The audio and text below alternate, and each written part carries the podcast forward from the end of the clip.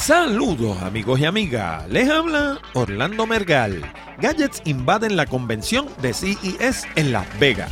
Comisión Federal de Comunicaciones se apresta a votar sobre el Net Neutrality durante el mes de febrero. Apple enfrenta pleito de clase por causa de su sistema iOS 8 y el hecho de que consume hasta el 23% de la capacidad de memoria en la población de iPhone preexistente. Hoy también hablamos de decibeles ¿Sabes cuán alto es demasiado alto? Si tienes hijos pequeños o si sencillamente te encanta oír la música alta, vas a querer escuchar este segmento con atención. También hablamos de algunos programas que compré durante la Navidad y sobre lo que sirve y lo que no. Y por último, ¿eres de esa gente que se le muere todo lo que siembra?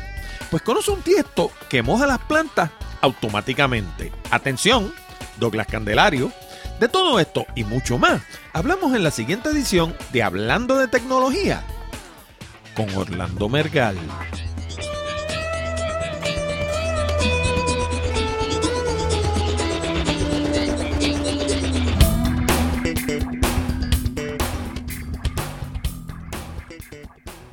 Saludos nuevamente, amigos y amigas, y bienvenido a la primera edición del 2015 de Hablando de Tecnología con este que les habla, Orlando Mergal.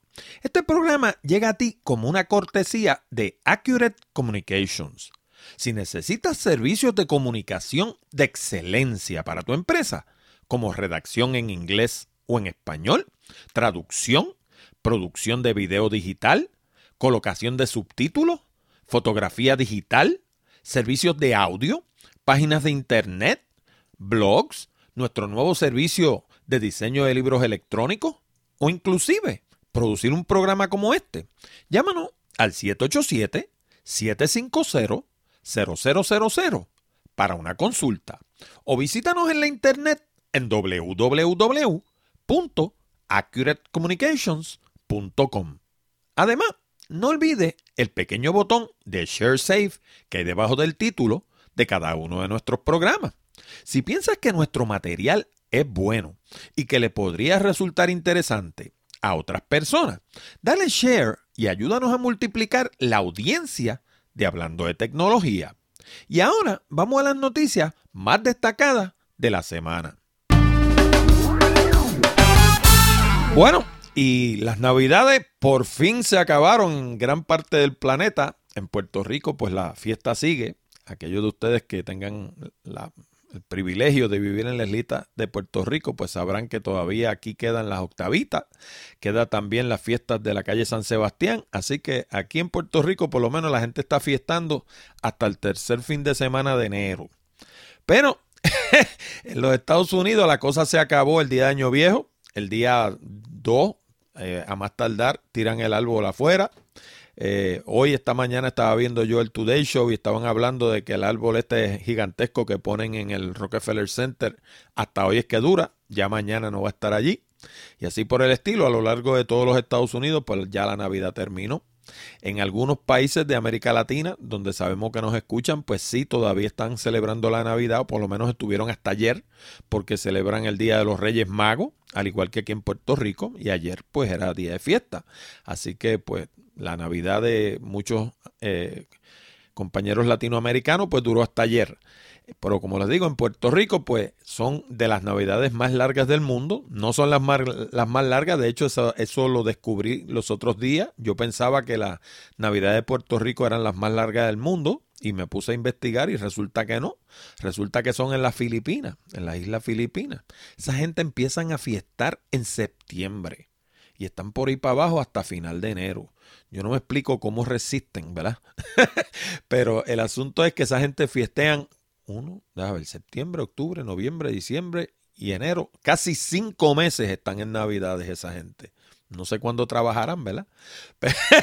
Pero la realidad del caso es que según Wikipedia, ese templo del saber, pues las navidades más largas del mundo están en las Islas Filipinas.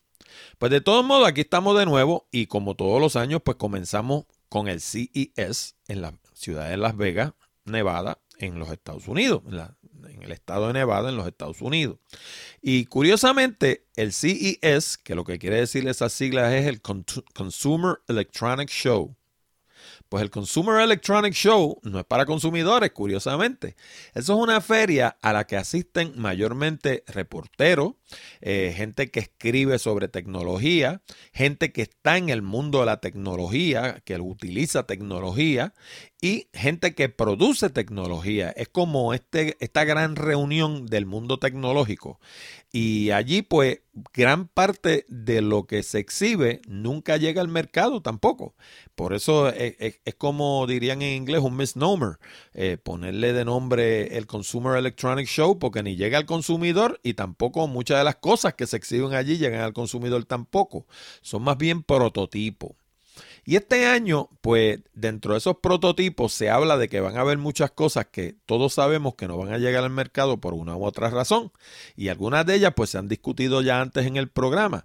Una de las cosas que más se espera este año en el Consumer Electronic Show son los televisores de ultra alta resolución. Esos son los que son 4K, más de 4K inclusive. Y eh, este año también se han inventado una, cosa que le llaman micropuntos, que son básicamente eh, del tamaño, eh, se miden en nano, en nano, nanoespacio, no sé ni, cómo expresarlo, o sea, son unos puntos tan minúsculos que emiten luz que supuestamente producen una resolución que básicamente es como si usted mirara por una ventana, o sea, básicamente se ve, parece de la vida real, no parece una imagen de televisión, dicen ellos. Pero ¿cuál es el problema? Pues el problema lo hemos discutido antes en el programa. El problema es que para ninguno de esos televisores hay media. No hay discos que, se puedan utilizar con esos televisores y que produzcan algo que sea mejor de lo que tenemos actualmente. Pues ¿por qué? Pues como, como hemos dicho antes en el programa, el DVD se hizo para los televisores de resolución normal y el Blu-ray se hizo para los televisores de alta resolución, que son los 1080p. Y entonces, si usted tiene un televisor 4K, si lo decide comprar, ¿no? Pues si usted le pone un Blu-ray, pone a tocar un disco Blu-ray, pues la resolución que va a tener va a ser de Blu-ray, que va a ser 1080p. Así que aunque usted tenga 4K o 5K o 10K o la que tuviera, que no, obviamente no existen de tantos K, pero asumiendo que existieran, pues usted pues, va a tener una pantalla que es capaz de reproducir ese nivel de resolución. Pero desde un punto de vista práctico, lo que va a tener son los 1080p que produce su disco Blu-ray. ¿Y qué pasa? Que a través de, la internet tampoco está disponible esa información. Este, eh, la gente de YouTube han hablado y la gente de Vimeo eh, han hablado de transmitir 4K. También la gente de Netflix han hablado de transmitir 4K. Pero el que ellos lo transmitan y el que usted lo pueda recibir son dos cosas distintas. Porque primero que eso consume un gran ancho de banda y entonces si usted no tiene ese ancho de banda en su casa para poder ver ese tipo de señal, aunque ellos la transmitan, usted no la va a poder recibir. Y esto es algo que muy poca gente conoce. La gente, por ejemplo, en Netflix utiliza un tipo de compresión que es dinámica. Y ese tipo de compresión tiene 120 modalidades distintas de resolución. Y entonces lo que sucede es que dependiendo de la cantidad de ancho de banda que usted tenga en su conexión, es que usted va a recibir la calidad de esa señal.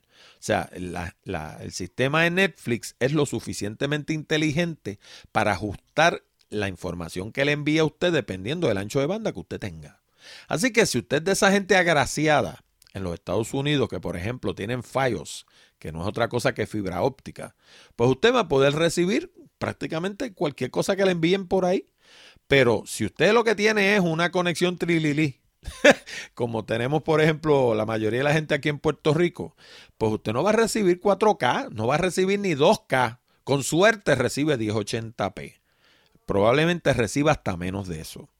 Así que eso es lo que sucede con esto. Eh, sí, la tecnología sigue avanzando, ellos lo siguen exhibiendo allí porque están desesperados por vender televisores.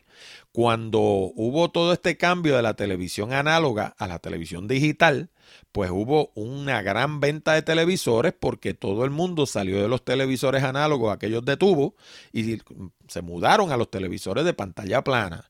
Pero ahora la gente que produce televisores tiene un problema y es que la mayoría de la gente tiene un televisor nuevo en la casa. Entonces no tienen una, una razón para cambiar ese televisor por otro. Eh, por eso eh, se inventaron los 3D y eso no tuvo éxito. Por eso se han inventado lo de las pantallas curvas, que uno las ve en las tiendas, pero eso tampoco ha tenido, tenido, éxito. Y el último invento ahora es el 4K, a ver si nos venden televisores. Pero mientras no haya media, como les digo de nuevo, pues no se van a vender los televisores porque la gente se van a dar cuenta que aunque tengan 30K, van a ver lo mismo que con lo que, que, con lo que tienen en la casa, ¿verdad? Este año también va a estar de moda en CES todo lo que sea wearable technology. Mayormente los relojes. Porque como Apple habló del Apple, del, Apple Watch, a mí me da con decirle el iWatch, pero el Apple Watch, pues ahora está todo el mundo tratando de llegar antes que Apple al mercado con la probabilidad de que Apple saque el Apple Watch en abril por ahí o en mayo y lo saque a todos del mercado, que es lo que ha sucedido antes, ¿no? Así que yo no estaría tan, tan, tan desesperado de llegar al mercado para estar ahí dos o tres meses y que llegue Apple y barra con todo el mundo, ¿no? Pero eso es lo que, eso es otra de las cosas que, que se va a ver mucho en el, en el Consumer Electronics Show este año. Y como hemos dicho también en el programa, desde el año pasado venimos hablando de esto, no empecé a hablar de esto ayer. Eh, va a estar todo lo que tiene que ver con automóviles. Eh, el Apple Play, en el caso de, de, los sistemas Apple. También hay uno de Android, hay uno de Windows, hay uno de, BlackBerry, inclusive tengo entendido que hay uno para automóviles. Hay automóviles que los van a traer todos, hay automóviles que solamente van a traer uno o dos o, uno solo. El asunto es que la gran carrera es por el automóvil. Pero de nuevo, todo esto, pues uno va y lo ve allí en, en CES, ve, eh, ¿cómo se llama? Robots, ve un montón de cosas que luego ninguna de ellas llegan a, convertirse en realidad. Son básicamente la ficción de todos estos manufactureros que van allí a presentar cosas con la esperanza de que a alguien le interese y, y ellos descubran que hay un mercado y entonces producirlo. Es más o menos como levantar un globo de prueba lo que hacen allí. Van y presentan las cosas a ver si de verdad hay un interés y si de verdad hay un interés, pues entonces en algunos casos las producen, en otros casos sencillamente son incapaces de producirlas. Otra cosa que esperamos ver mucho este año en el CES son los drones. Van a haber drones de todos los tamaños y de todos los colores y de todas las formas. Pero también hemos dicho en el programa que la gente del FAA están pasando unas reglamentaciones bien estrictas para todo lo que sea drones. De hecho, nosotros dijimos antes de que ellos las pasaran. A comienzo de año hablamos de eso cuando la gente de Amazon comenzó a hablar de aquello de entregar paquetes con drones. Pues nosotros dijimos que eso no iba a ser tan sencillo y que la gente del FAA tenía algo que decir en eso. Y es que eh, todo este asunto de los drones presenta varios problemas. Primero, tiene un, asunto, un aspecto de seguridad, ¿no? Porque uno de estos drones, si, si se tropieza, digamos, con un avión comercial o con un avión inclusive militar y se le mete dentro de un motor o algo, puede causar un accidente que el avión se caiga. O sea que esto no es así tan fácil de usted estar elevando drones por ahí a lo loco. Pero aparte de eso, tiene también un aspecto de privacidad porque los drones se prestan para invasión de, morada. O sea, que usted eleve un dron de esto en un edificio, digamos, de apartamento, en un piso 8 o 9, mire por una ventana para adentro lo que está pasando allá, o dentro de una propiedad. En Estados Unidos, por ejemplo, las leyes de privacidad dicen que todo lo que usted pueda fotografiar desde la acera, pues eh, básicamente es legal, o sea, usted puede, digamos, hay un, esto se da mucho en el caso de los celebrities, esta gente que son actores y gente famosa y eso, pues los paparazzi se van y los fotografían desde, qué sé yo, desde la rama de un árbol o lo que sea, con un lente de 400, 800, 1000 milímetros, lo que sea, ¿no? Y los retratan desde fuera, desde el perímetro de, de la propiedad, pero en el momento en que usted eleva un dron y lo mete digamos, en la ventana de la casa de esa persona, ya encima de, la propiedad de él, pues ahora mismo ya de hecho la FIA ha dicho y la eh, han dictaminado que eso es básicamente lo mismo que si usted se metiera dentro del terreno de esa persona a fotografiarlo dentro de su propiedad y eso es ilegal. Pues eso mismo ya lo dijeron para efecto de los drones, porque pues, pues se prestan para eso. O sea, ok, ok, ok, yo no me meto en tu propiedad, pero yo me paro acá en la verja con un control remoto, elevo mi droncito y voy y lo pongo allí al lado tuyo y te retrato a, a, 10 o 15 pies de donde tú estás. Pues eso es ilegal, porque básicamente lo mismo que si me metiera yo dentro de la propiedad retratar a esa persona. Así que todos estos aspectos van a afectar todo este asunto de los drones y no va a ser tan fácil el, el, uso de drones como la gente piensa. De hecho, ya el FAA ha dicho que para elevar drones va a haber que sacar una licencia y esa licencia va a conllevar horas, horas de vuelo y todo como si usted fuera a ser piloto.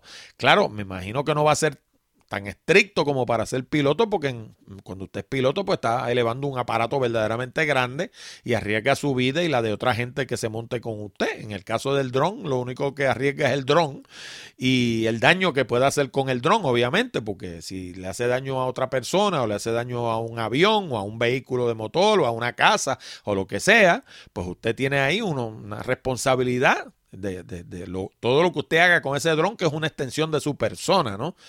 Pero como quiera que sea, eh, no es tan formal ni tan serio como sería volar un helicóptero o volar un avión de verdad.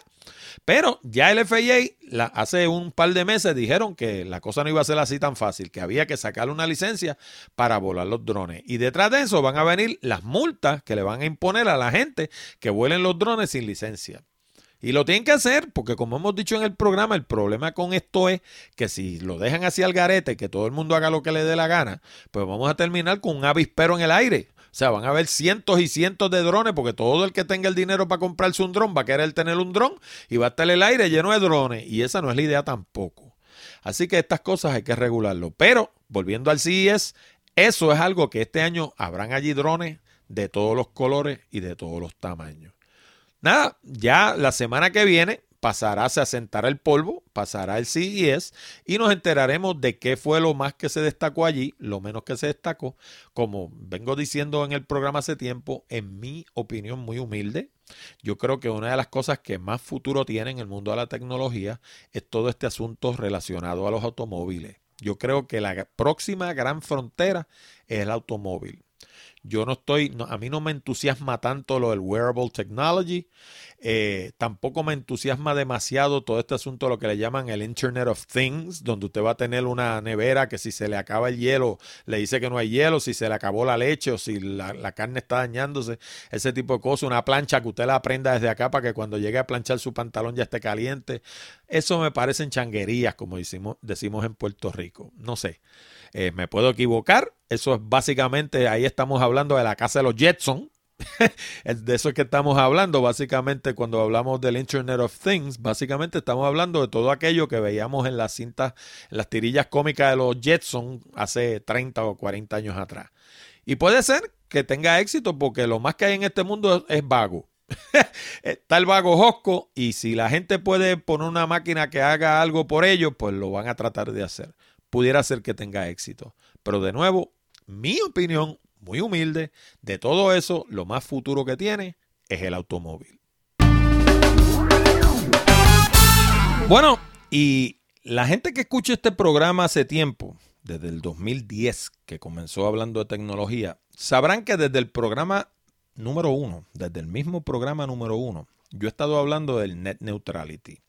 Y cómo en los Estados Unidos esto se ha convertido en una gran pelea entre los que tienen y los que no tienen. Porque básicamente esto lo que está tratando de hacer es de crear una Internet de primera categoría y una Internet de segunda categoría. Vamos a ponerlo así, bien fácil, bien clarito. La gente que tenga dinero tendrían acceso a velocidades altas y los que no, pues tendrían un chorrito de, de señal. Básicamente de eso es que se trata. Y el presidente Obama sostiene que eso no debe ser así. Y no, no, está solo, hay un montón de gente que sostienen que eso no debe ser así, porque el hecho de que la Internet haya sido neutral es lo que ha propiciado tanta innovación que ha habido en los últimos 15 o 20 años en los Estados Unidos, todo lo que tiene que ver con Internet.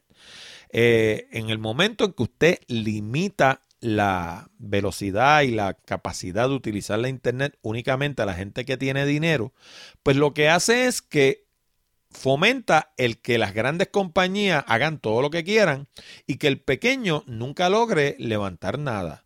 Y si eso fuera así, no tendríamos, por ejemplo, un Google, no tendríamos, por ejemplo, un Amazon, no, no, tendríamos, por ejemplo, un Facebook que comenzó con una PC en un dormitorio de Harvard Por ejemplo, eh, no tendríamos un eBay que comenzó de nuevo en un, en un, apartamento con una PC también, un individuo que se le ocurrió hacer este eh, encuestas desde su apartamento. De hecho, la idea fue para vender algo que no era ni de él, era de su esposa.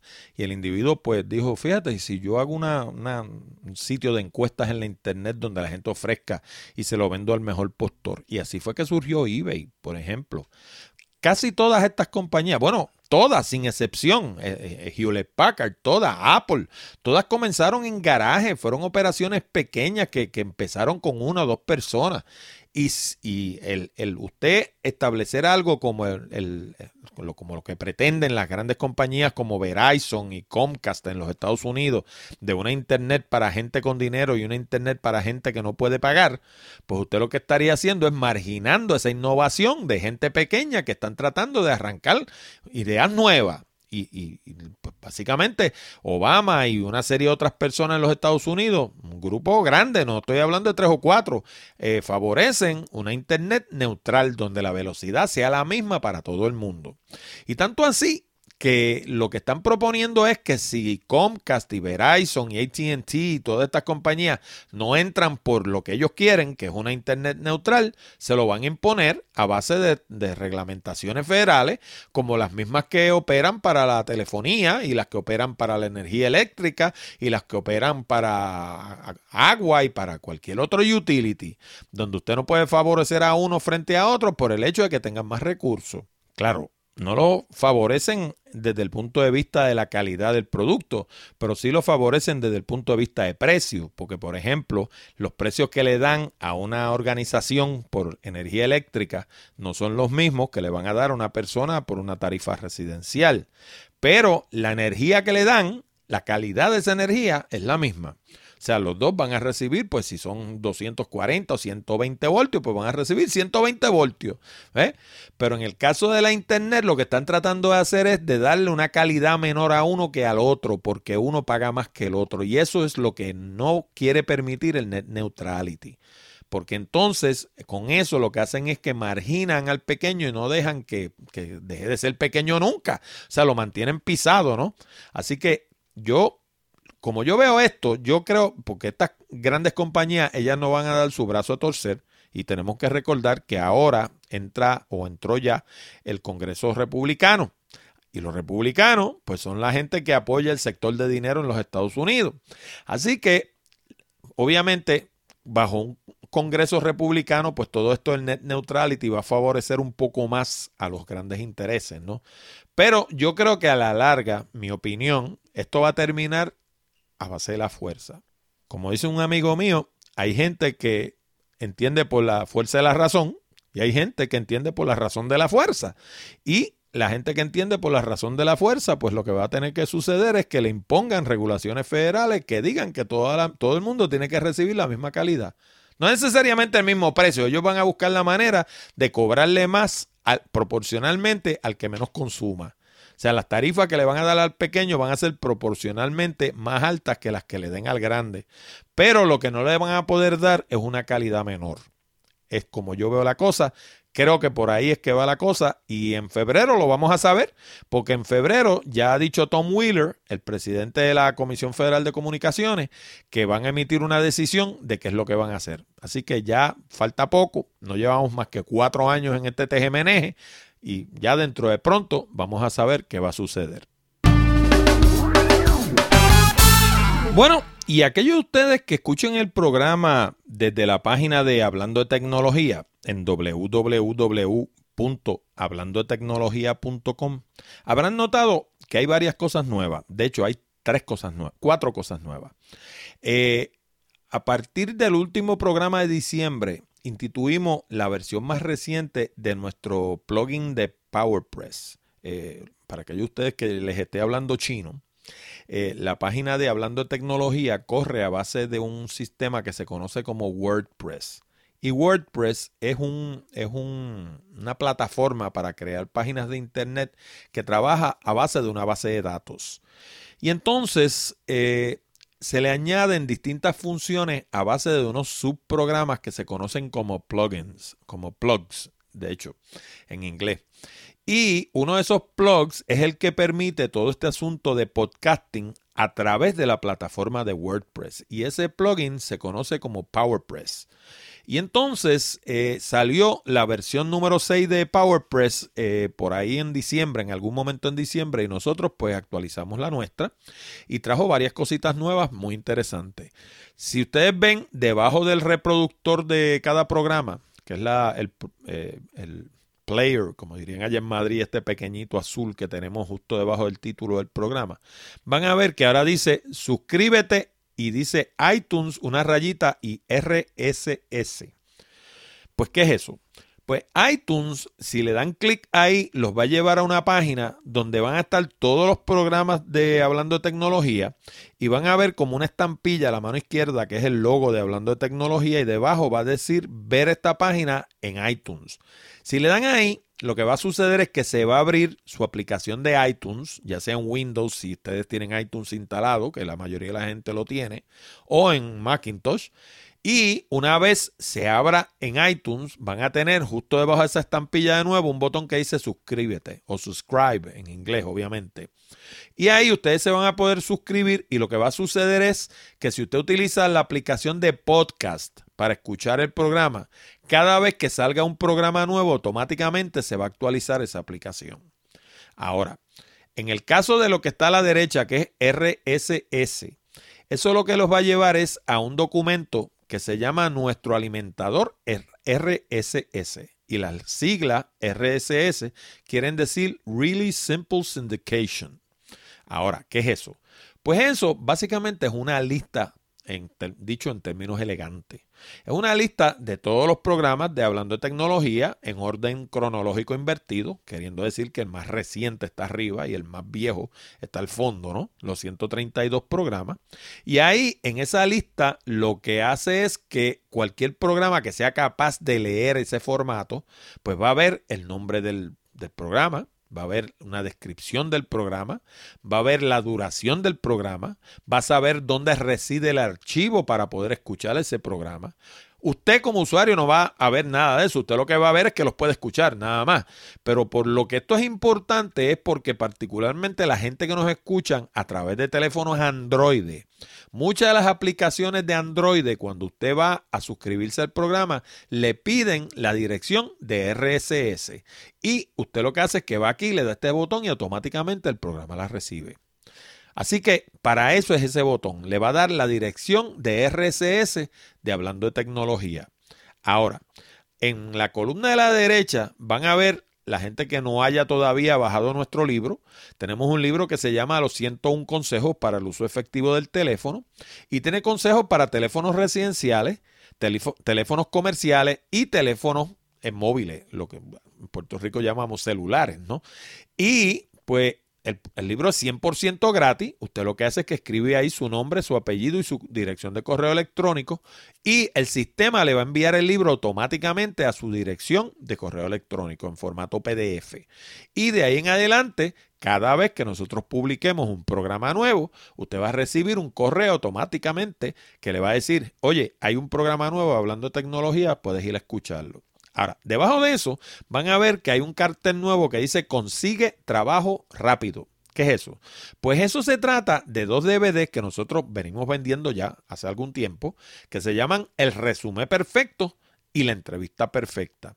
Y sabemos que ahora a comienzo de año hay mucha gente que una de sus cosas de las que se proponen es o conseguir trabajo porque están desempleados o cambiar de puesto dentro de su propia compañía, cambiar de compañía o inclusive hay gente que quieren irse hacia el mercado norteamericano, mudarse para allá y buscar trabajo allá. Y nosotros creamos estos programas ya hace como dos años y medio, tres años, donde lo que hicimos fue que en lugar de ser yo el que le dijera qué es lo que tienen que hacer para buscar empleo, eh, Obviamente yo pude haber hecho un research extenso de cómo, qué es lo mejor, las mejores estrategias para hacer eso y pude haberme sentado a hablarle a una cámara y explicarle a la gente cómo se busca empleo. Pero yo no soy una autoridad en eso porque yo no, mi, mi especialidad no es recursos humanos. Así que, ¿qué yo hice? yo me fui y entrevisté a 12 ejecutivos de recursos humanos de compañías de clase mundial, gente como AstraZeneca, como Johnson Johnson, eh, como ATT, o sea, compañías de renombre. Me fui y entrevisté a los ejecutivos de ellos, los bombardeé de preguntas para que fueran ellos, ellos, no yo, los que le dijeran a ustedes qué cosa es un resumen bien hecho y qué cosas usted tiene que hacer en una entrevista de suerte que lo contraten. O sea, cómo, cómo comportarse en una entrevista, qué hacer, qué no hacer, por qué no hacerlo. Eh, todo lo que usted se puede imaginar y lo que no se puede imaginar sobre una entrevista y sobre un resumen está discutido ahí. Y está discutido de nuevo, no por mí, sino por ellos. Estos son la gente que lo van a entrevistar a usted, en muchos casos, o, o gente similares a ellos, y que le van a hacer las preguntas que se mencionan ahí, precisamente. Y curiosamente, esta gente, como todo en la vida, tienen un sistema, como mismo lo tiene usted, si es ingeniero, si es mecánico, si es albañil, si es eh, ebanista, en el caso mío que brego con comunicaciones, todo el que sea un profesional tiene un sistema para trabajar. Las, hace las cosas de cierta forma. Y esta gente tiene un sistema para entrevistar personas y para reclutarlas. Y ese sistema es el que se discute en ese programa. Así que ¿Por qué está ese eh, cartel ahí? Porque tenemos estos DVD en especial. Así que aquellos de ustedes que entiendan que esto le puede ayudar para conseguir empleo, de nuevo, cambiar de puesto en su propia empresa, cambiar de empresa o inclusive moverse de mercado, pues esos DVD le pueden ayudar, están en especial. El franqueo que habla ahí es un franqueo calculado para los Estados Unidos y sus territorios, pero si usted lo interesa para América Latina o algún otro sitio, se comunica conmigo, abajo hay un link, se comunica a través de ese link y nosotros le vamos a dar el franqueo que costaría enviarlo a ese país. Bueno, y terminando diciembre ya, yo creo que fue inclusive en el último programa, si no me engaña la memoria, si no fue en el último, fue en el penúltimo. Eh, hubo este caballero de España que me llamó preguntándome qué yo creía sobre la idea de instalarle el sistema 8 a un iPhone 4, creo que fue 4S o un iPhone 5. Y yo recuerdo que yo le sugerí que no lo hiciera. De hecho, yo tengo un iPhone 5 y no estoy corriendo sistema 8, estoy corriendo sistema 7.1.2. Y la razón es por la misma razón que ahora están demandando a Apple. Fíjense lo que son las cosas. Yo le dije, no te metas en eso porque lo que vas a tener es problemas. Pues gracias a Dios, yo espero que me haya hecho caso porque ahora están demandando a Apple por eso mismo. 23% de la capacidad que tiene tu teléfono se la come ese sistema. Aparte de que va a poner el teléfono más lento porque lo, le exige más de lo que le exige el 7.12, 7.1.2. Pero lo más importante es que es un sistema grandísimo. Y de hecho, eh, no sé, por ejemplo, en el caso del teléfono mío, sencillamente no le cabe. Porque el teléfono mío ahora mismo lo que tiene son 2 gigas vacíos pues son 16 gigas, le quedan dos vacíos. Y si el sistema coge 4, casi 5, pues porque es 4.8, casi 5, pues sencillamente no le va a caber. Y eso ha propiciado que en los Estados Unidos actualmente haya un pleito de clase en contra de Apple por publicidad engañosa. Porque por un lado le dicen a todo el mundo, oye, eleva tu teléfono al sistema 8, pero por otro lado, cuando la gente lo intenta, no puede. Y entonces todo lo, todo lo que están ofreciendo, todo lo nuevo, funciona a base de sistema 8. De hecho, Apple es muy dado a cuando usted va, por ejemplo, al App Store. Muchos de los apps le dicen que no funcionan con, con por ejemplo, le dicen iOS 8 pues en adelante. Ese tipo de cosas. En el caso de las computadoras hacen lo mismo. O sea, te, funciona de un sistema en adelante. Y eso es para obligar a la gente a seguir haciendo upgrade. Y de eso también hemos hablado ya antes en el, en el programa, de que en la medida en que usted le sigue haciendo upgrade a los teléfonos y a las computadoras, porque los teléfonos no son otra cosa que computadoras, pues lo que hace es que el sistema nuevo exige más del teléfono porque ese sistema no fue diseñado para ese teléfono, fue diseñado para un teléfono más poderoso, con un procesador más poderoso. Y entonces, como su teléfono no es capaz de darle al sistema lo que el sistema exige, pues entonces el resultado de eso es que el teléfono corre lento, precisamente.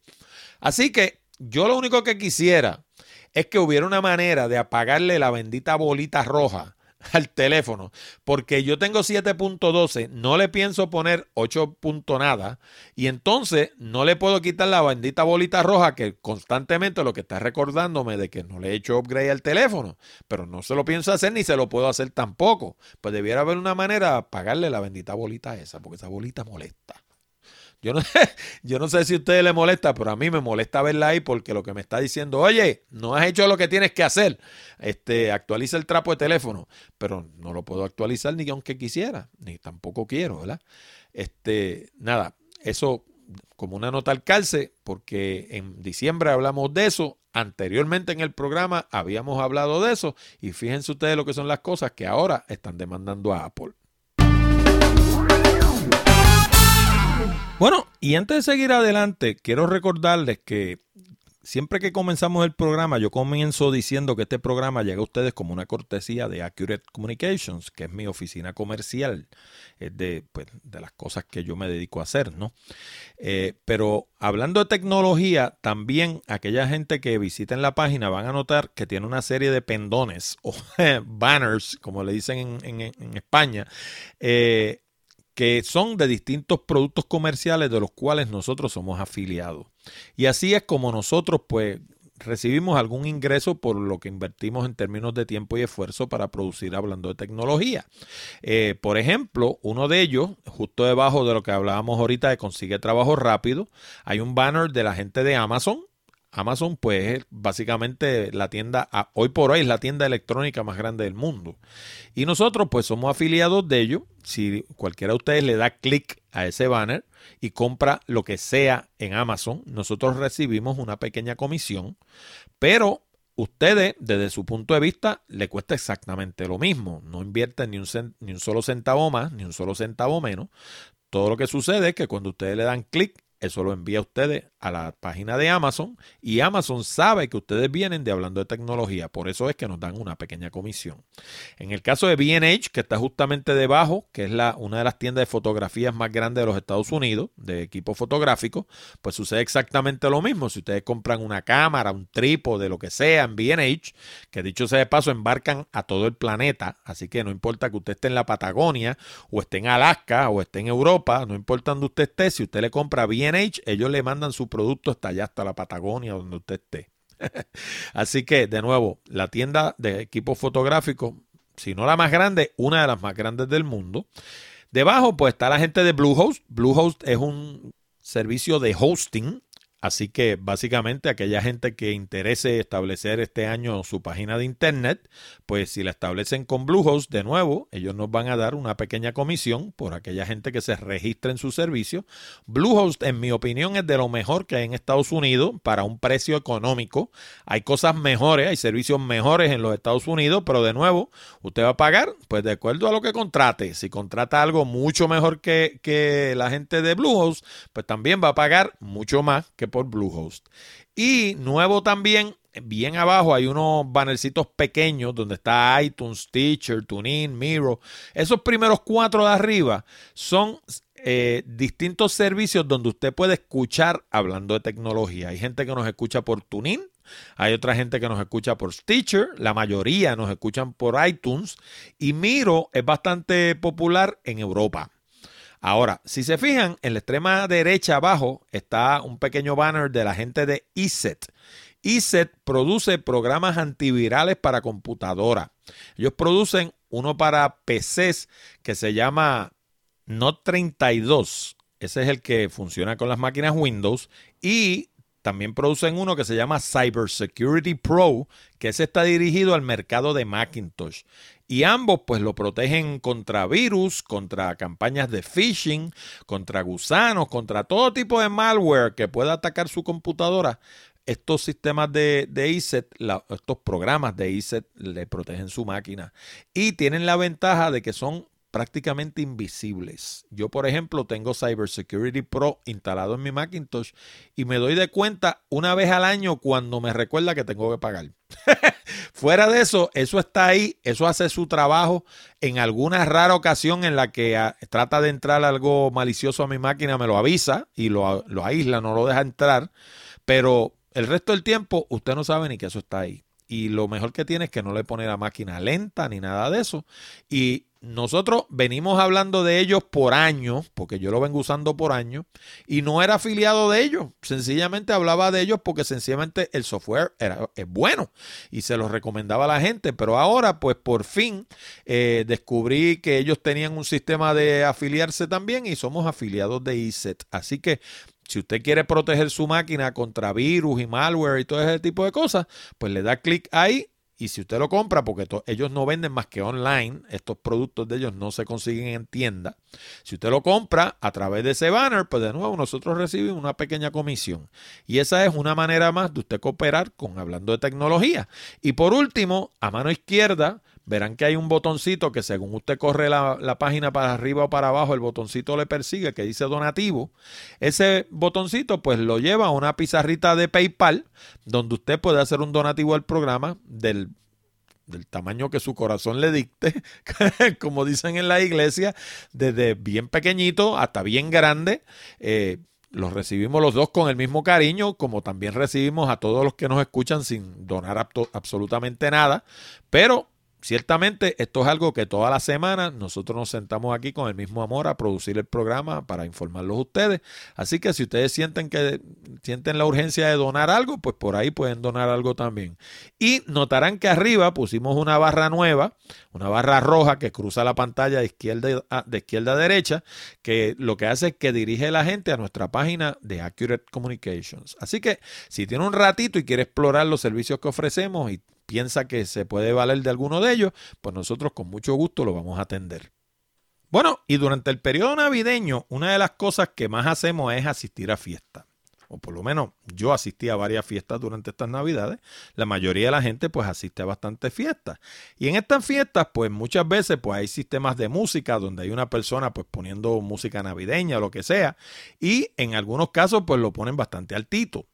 Y a mí me dio curiosidad porque eso yo lo hacía cuando yo conocí a mi esposa. Hace un fracatán de años, yo, una de las cosas que he hecho en esta vida es que por algún tiempo fui de jockey y ponía sistemas de audio y ciertamente los ponía bastante alto porque tenía un equipo bastante poderoso. Y tropecé en estos días con un artículo que lo que es, el título era How Loud is Too Loud. O sea, cuán alto es demasiado alto. Y de lo que habla precisamente es de los decibeles que, puede resistir el oído humano, a, eh, ¿cómo se llama? A distintos niveles y qué, hacen eso, ese, ese nivel de, audio, cuánto daño le hace al oído humano, ¿no?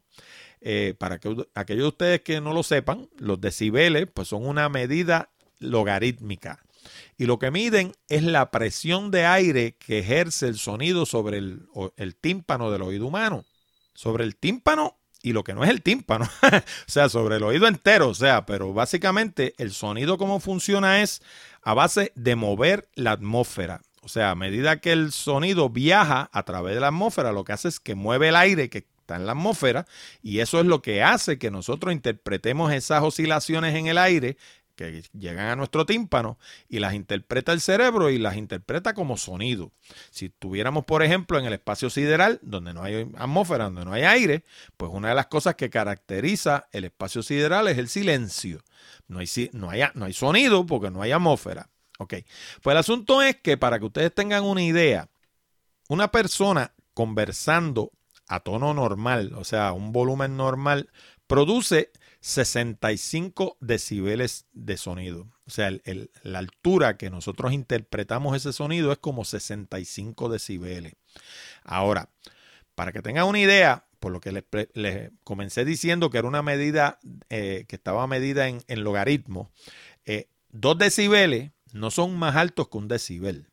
La diferencia mínima que detecta el oído humano para sentir que el sonido aumentó es 3 decibeles. O sea que cada vez que brincamos de un decibel a 4 decibeles, lo encontramos más alto, de, a 7, porque obviamente son 3 y 3, pues obviamente no estamos llegando a 6, sino a 7. O sea, cada vez que brincamos 3 decibeles, nosotros sentimos que el sonido aumentó. ¿verdad?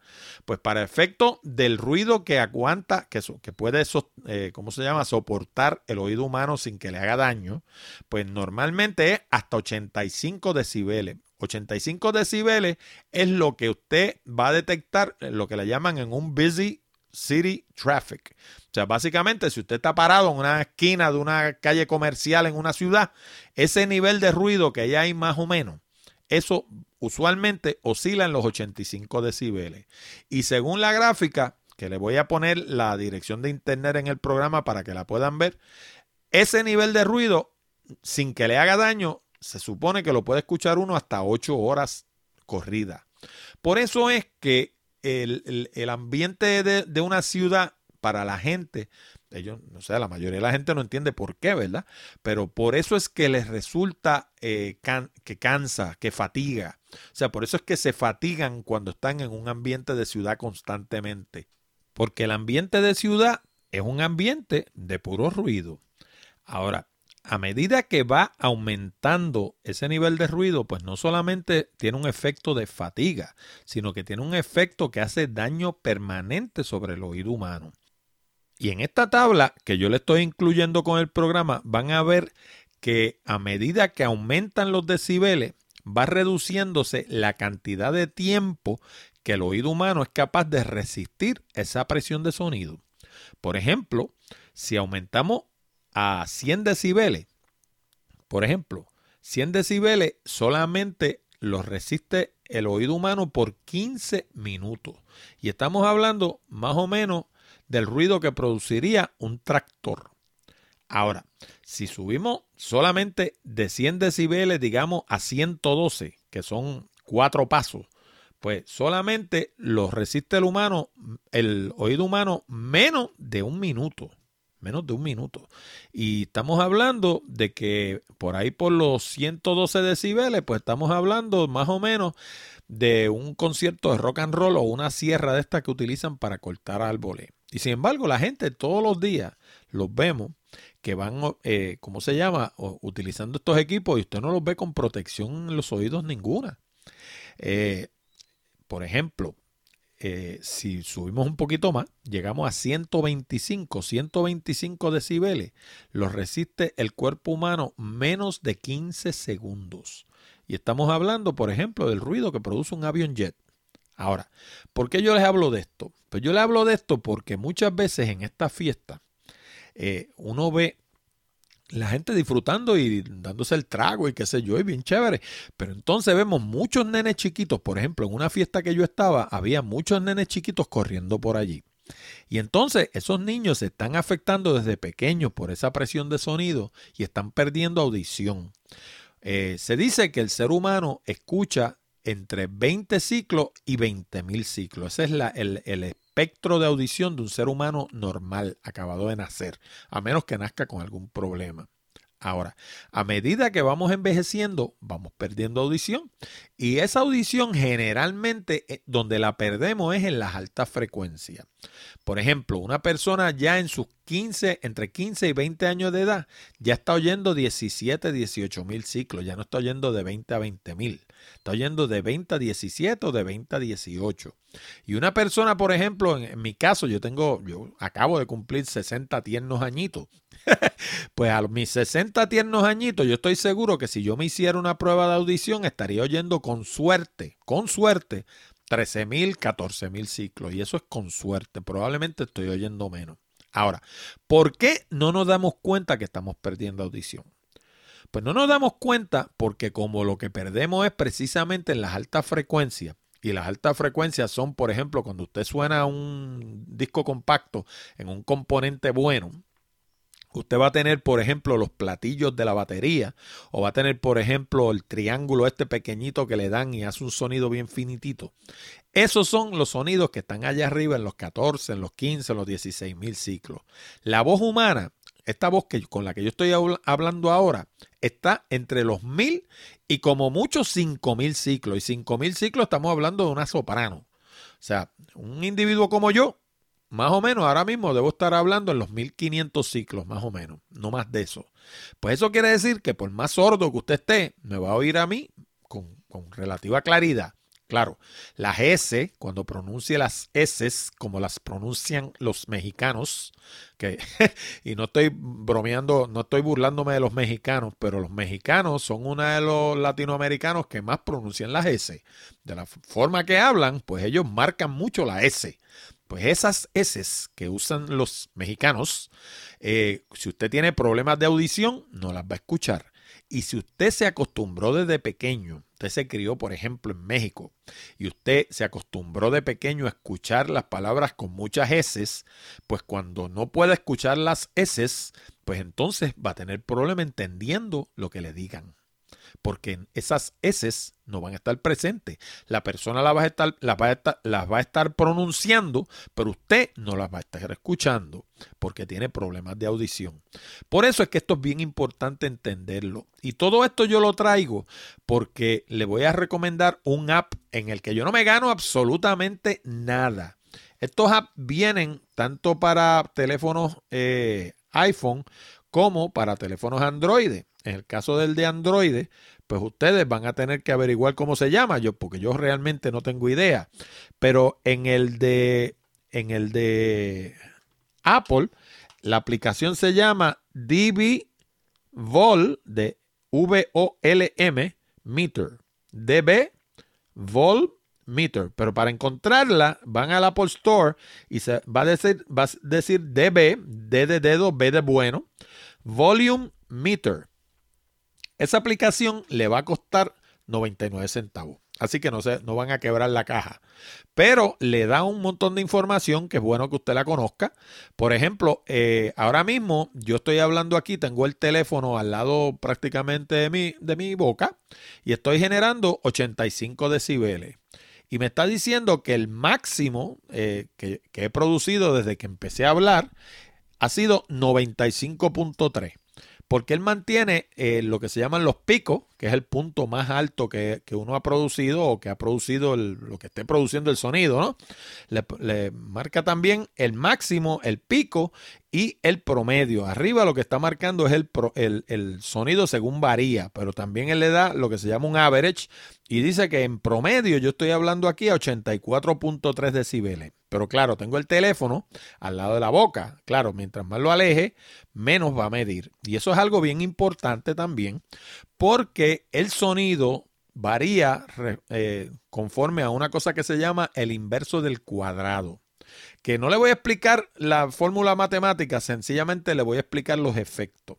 Eso lo que quiere decir es que a la medida en que usted duplique la distancia, va a tener una cuarta parte de los decibeles. Eso es lo que eso quiere decir, traducido a español de todos los días. Casualmente, esta misma regla aplica a la luz. Eh, yo soy fotógrafo, como ustedes saben, y una de las cosas que hago es fotografía paisajista, pero también retrato potes y, eh, prendas y cuanta cosa hay así, eh, lo que se llama still life, cosas que uno las pone sobre una mesa y las retrata, ¿no? Y cuando uno mide luz, una de las cosas que uno primero aprende en fotografía es que la luz también se reduce por el inverso del cuadrado. Quiere decir que si usted duplica la distancia entre la luz y el sujeto, va a tener una cuarta parte de la potencia de luz. Pues, pues, eso, pues eso mismo sucede con el sonido. Si usted duplica la distancia, tiene una cuarta parte de la presión de sonido. ¿Por qué eso es importante? Pues mire, es bien sencillo. Si usted está en una fiesta y usted tiene un metrito de estos como tengo yo, yo ayer estaba sentado allí y cuando empezó a sonar aquello, yo medí, estaba sobre 100 decibeles. Pues mire, eso es bien sencillo. Usted se para y se sienta más lejos. Y vuelve y mide y va a ver que baja 80 o baja 70, 80. Pues ahí está bien. Ahí usted puede estar 7 u 8 horas corrido y no le va a hacer daño. Pero si usted está al lado de la orquesta o al lado del DJ o al lado de lo que sea y usted está midiendo que tiene 110 decibeles, pues usted le está haciendo daño permanente a sus oídos y a los de sus hijos. Por eso es que esto es importante por los niños pequeños, porque los niños no tienen manera de saber nada de esto y ellos dependen de usted. Y si usted va allí y los deja que hagan lo que ellos quieran, pues están dañando sus oídos sin ellos ni siquiera saberlo. Así que nada, ya le digo, esto es una aplicación súper útil lo que cuesta es un dólar. DB Volume Meter. Estoy seguro que debe venir algo parecido para Android. Así que los exhorto a que la compren, la monten en su teléfono y la tengan disponible. Y ya le digo, cuando usted sienta que el volumen está muy alto, déle a la aplicación y mira a ver qué le está diciendo. Fíjese particularmente donde dice average, porque ese es el promedio, el sonido promedio que están recibiendo sus oídos. Bueno, y durante el periodo navideño, obviamente, eh, uno, pues, nosotros eh, decidimos no hacer programas luego del 18 de diciembre y vinimos a hacer uno hasta ahora. Eh, y mientras tanto, pues durante ese periodo, pues una de las cosas que uno hace es planificar para el nuevo año.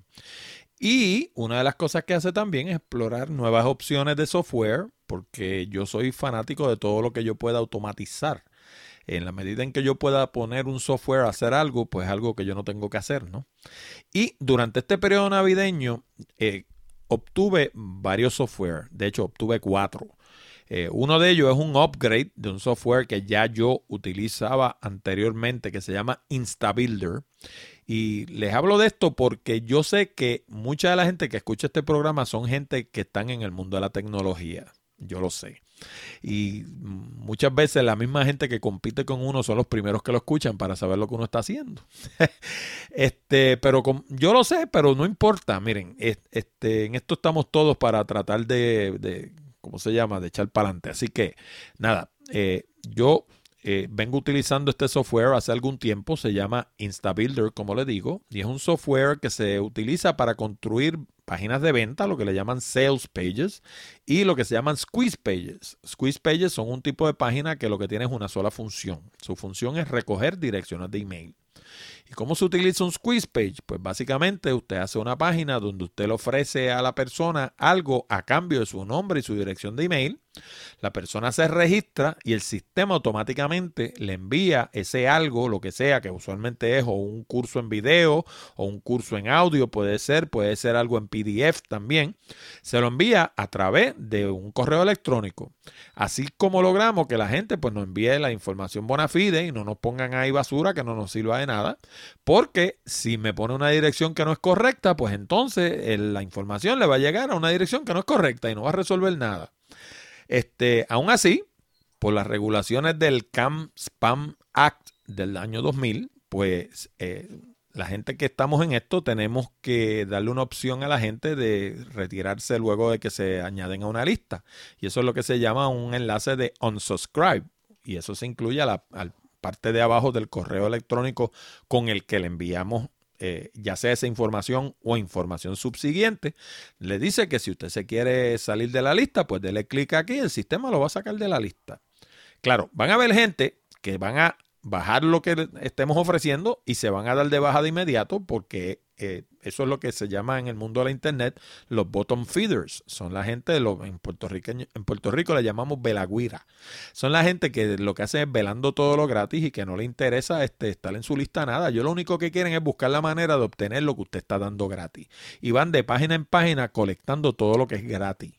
Eh, por eso es que el americano le llama bottom feeder, porque es la ilustración de este pescado que come de fondo, que lo que es un oportunista. Pues, pues básicamente hay gente que son así. Y pues eso, todos los que estamos en esto lo sabemos y tenemos que bregar con eso porque no hay otra opción. Pues entonces, eh, ese software es excelente y se utiliza mayor, de hecho se utiliza en el mundo de WordPress. La gente que tiene páginas en WordPress, pues pueden utilizar eh, este software y construir sus páginas de venta y sus páginas de squeeze pages, o sea, sus squeeze pages, construirlos en, en WordPress utilizando InstaBuilder. Y yo, pues tenía, como le digo, la versión número uno, compré la versión número dos y francamente estoy encantado. Durante este periodo también compré otro software que se llamaba Uber Optin. Y Uber Optin hace algo parecido, pero en lugar de ser páginas individuales, son estos pendones, estos banners que usted ve montados en la página, como el que tiene la mía en la extrema derecha arriba, donde la persona puede obtener el libro de los 101 consejos para el uso efectivo del teléfono y lo único que tiene que hacer es dejar ahí su nombre, su apellido y su dirección de correo electrónico. Quiero hacer la aclaración de que ese en particular que yo estoy corriendo en la página de Hablando de Tecnología no trabaja a base de Uber Optin. Pero Uber Optin hace algo parecido. Y entonces nosotros lo compramos el 18 de diciembre y lo vine a poder poner a funcionar ayer. Porque por algún error me mandaron un, un el key, el software key que le llaman, que es básicamente una secuencia de números, que es lo que hace que lo puedas utilizar, me lo mandaron errado y entonces se lo ponía y no funcionaba. Pero le tuve que escribir varias veces Eh, a la larga por fin me contestaron. No voy a, a, a ¿cómo se llama? A, a decir que del todo son unos irresponsables porque realmente fue durante el periodo navideño y probablemente ellos hicieron lo mismo que yo. Se fueron de vacaciones, regresaron ayer, encontraron allí que había ese problema y me lo resolvieron. Así que no tengo ningún problema con ellos. Lo tengo instalado y está funcionando lo más bien. Ahora, este que les voy a mencionar ahora también me pasó algo similar. Vine a resolver con él ayer. Se llama Motion Countdown. Y Motion Countdown lo que hace es que se utiliza para crear lo que se llama escasez. Aquellos de ustedes que hayan leído el libro de Robert Cialdini, que se llama Influence, sabrán que una de las formas que uno puede influenciar las decisiones de las personas es precisamente creando escasez, la gente cuando siente que algo escasea, pues tiende a comprarlo más rápidamente porque no, no quieren perder la oportunidad, ¿no? Y estos countdown lo que hacen es que si uno envía, por ejemplo, promociones a través de email, a través de correo electrónico, puede incluir un countdown en ese email que le dice esta promoción solamente es válida hasta tal fecha. Y los números están contando hacia atrás, hacia cero, ¿no? Y llega un momento que eventualmente llega a cero y en el momento que llega a cero, ese countdown desaparece y lo que le, puede salir algo, digamos, que diga, sorry, este, ya esta oferta no está disponible, eh, apúntate en esta lista para la próxima vez que la, que la ofrezcamos de nuevo, ¿no? O cualquier cosa así por el estilo. Es una forma de crear escasez. Pues este plugin originalmente cuando yo lo instalé también tuve problema con el número de serie y entonces ayer fue que vine también a, poderlo echar a caminar, porque por fin, pues la gente que se encarga de esto parece que estaban de vacaciones, pasó lo mismo, y por fin aparecieron y me resolvieron el problema. Y por último, hubo uno que se llama WP List Booster, que lo que quiero es que lo anoten bien para que donde lo vean ofreciéndolo no lo compren, porque no responden las llamadas, no responden los emails, no funciona, conflige con todo en WordPress, es un caso el plugin y sencillamente es una forma excelente de botar dinero. Porque sencillamente no funciona, no le resuelven a uno, me cansé de andarle detrás y lo di por perdido. Y gracias a Dios no fueron más que 27 dólares. Pero WP List Booster, este no le voy ni a hablar de él porque sencillamente no me convence, no quiero saber de ello y fue una mala experiencia. Bueno, y ustedes saben que una de las cosas que caracteriza hablando de tecnología es que usualmente tocamos estos temas así extraños que más nadie toca, ¿no? Y en este caso vamos a hablar de un florero. de un florero, para que ustedes vean que, en todo la tecnología puede, puede influir, ¿no? ¿Quién pensaría que hubiera un florero tecnológico? Atención, eh, Douglas Candelario. pues resulta que este florero tiene una serie de sensores y usted siembra su mata ahí, y si usted es de esa gente como yo, que yo siembro algo y todo lo que siembro se me muere, pues ese florero habla con su teléfono inteligente y entonces eh, el florero controla el agua que recibe la mata, le dice cuándo le tiene que echar alimento, le mide el peaje de la tierra, bueno, le da un montón de lecturas de esa mata que está sembrada dentro de ese florero y se la transmite mediante Bluetooth a su teléfono inteligente. Entonces también tienen, para la gente que ya tienen sus floreros, tienen una barra que también funciona con la misma tecnología y usted la mete, esa barra la entierra en la tierra de su florero, si ya usted tiene un florero que le gusta mucho, y esa barra hace exactamente lo mismo, se comunica con su teléfono inteligente y le envía todo tipo de información sobre su mata. claro, lo que yo todavía no entiendo de esto, porque estuve leyendo y por lo menos ahí no lo dice, es que sucede cuando usted tiene 10 o 15 matas porque pues no creo que sea un app por cada mata, no habla de muchas matas, así que no sé exactamente cómo funcionará.